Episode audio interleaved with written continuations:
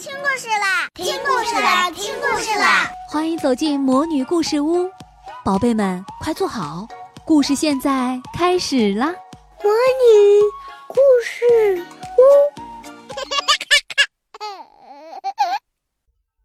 同学正少年参加完新教育年会，大伙儿就浩浩荡荡的去参加萤火虫夏令营了。先坐火车，再转汽车，去了千里之外的大河小学。在那所小学里，有一群一年级的同学，是牛牛、安雄、雷天龙这些人的好朋友。牛牛的好朋友叫王一妞和王一牛，他俩是双胞胎姐弟。安雄的好朋友叫王诗，王诗和安雄一样，非常喜欢读书。而且在口头作文课上说过很多诗，都由班主任王老师帮他用录音记录下了。雷天龙的好朋友叫王天龙，王天龙有一个了不起的本领，就是跑步。开始大家只知道他跑步的速度全班第一，后来开了一次运动会，王天龙参加跑步比赛，一下拿了全年级第一。陌生的大河小学里，怎么会有这么多好朋友呢？说到这里，仍然要感谢花儿老师。在下学期刚刚开始的一天，花儿老师告诉大家，他加入了同学少年公益项目。这个项目是为了让我们班与一个农村学校的班级结为好朋友，因此希望我们两间教室里的老师和父母成为好朋友，也希望学生能成为好朋友。请注意，花儿老师加重了语气说：“我们不是扶贫，而是成为好朋友，手拉手的一起成长。所以，愿意交一位农村好朋友的同学，请到我这里来报名。”当时只有王子妈妈认为王子太忙，没有时间交那么多朋友，犹豫了好几天才报名。其他人早就第一时间报上了名。从那天开始，新教育小学的萤火虫教室和大河小学的石头班开始了一个学期的画信和口信交流。安雄最喜欢的是画信，也就是用画画的方式和对方交流。花儿老师会把大伙儿画的信拍成照片，用电子邮件的方式传给石头班的班主任王老师。牛牛最喜欢的是口信。也就是录下一段自己说的话，注上说话人的姓名和收话人的姓名，也由花儿老师用电子邮件的方式传给石头班的王老师。无论是照片还是录音，花儿老师每周给王老师发送一次。王老师收到这些信息后，就会在电脑上播放给石头班的同学看，讲解给他们听。这是花儿老师想出来的最快捷、最简单、最节约的通信办法。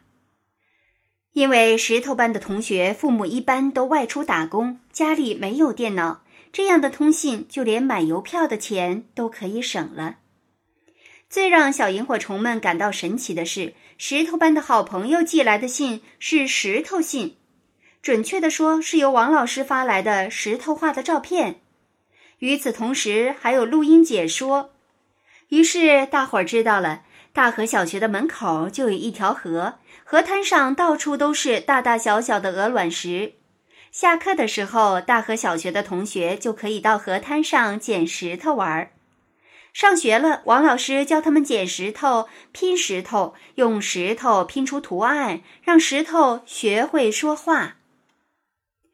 就这样，两个班的同学整整交流了一个学期。这样一所门口有河的学校，这样一群让石头说话的好朋友，看到那些石头画的照片，牛牛他们早就心里痒痒的，对大河小学充满了向往。所以，花儿老师把今年北京萤火虫分站的夏令营地点确定在了大河小学。当花儿老师他们赶到大河小学时，另外十九位父母带着自己的孩子，已经直接从北京来到了大河小学。第一个活动是交换礼物，见到一位陌生的好朋友，这种感觉真是太奇妙了。大家是第一次见面，但照片上早就见过，声音早就听过，甚至有一次，他们还在网络上通过视频一起上了一节课呢。第一次看见王一妞和王一牛，牛牛心里觉得特别亲近，但嘴里却什么也说不出来，只知道嘿嘿傻笑。王一妞和王一牛见到牛牛，就递给他一个薄薄的纸盒，说：“给，这是我们说好要送给你的。”牛牛打开一看，开心极了。那是一幅特别可爱的石头画，《成长的足迹》。这幅石头画由十几颗大石头当脚丫，几十颗小石头当脚趾组成，看上去圆鼓鼓的，就像十几个针的脚印。是王一妞和王一牛一起用了半个月的时间才拼好的。牛牛给他们准备的礼物是一盒橡皮泥。看见了那幅石头画之后，牛牛觉得自己的礼物不够好，很不好意思拿出手。可是不拿又怎么办呢？毕竟自己只准备了这样的礼物嘛。所以牛牛就红着脸说：“嗯，对不起，我的礼物不够好。”但是，嗯，因为我觉得橡皮泥就像软软的石头，你们又有硬石头，又有软石头，就可以做出更多石头画了。